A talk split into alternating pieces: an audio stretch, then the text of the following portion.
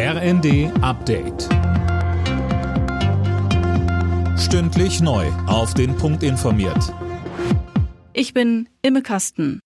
Real Madrid hat die Fußball Champions League gewonnen. Im Finale in Paris gab es gegen den FC Liverpool von Coach Jürgen Klopp ein 1 zu 0.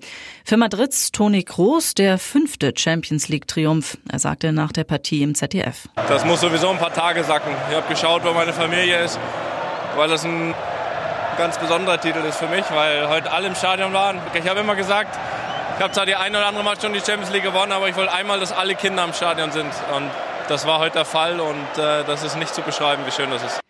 Die Partie war mit über einer halben Stunde Verspätung angepfiffen worden. Offenbar gab es massive Probleme beim Einlass.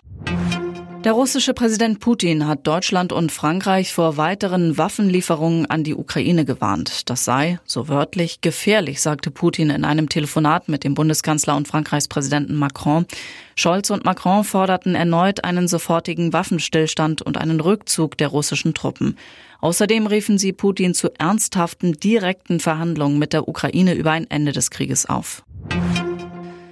Die Bürgerinnen und Bürger sollen auch über das jetzige Entlastungspaket hinaus unterstützt werden. Angesichts der steigenden Energie- und Lebensmittelpreise hat Arbeits- und Sozialminister Heil ein sogenanntes Klimageld für 2023 angekündigt. Daniel Bornberg. Das Klimageld soll einmal im Jahr ausgezahlt werden, je nach Einkommen gestaffelt. Singles mit weniger als 4000 Euro brutto im Monat sollen es bekommen und Verheiratete, die zusammen weniger als 8000 Euro verdienen.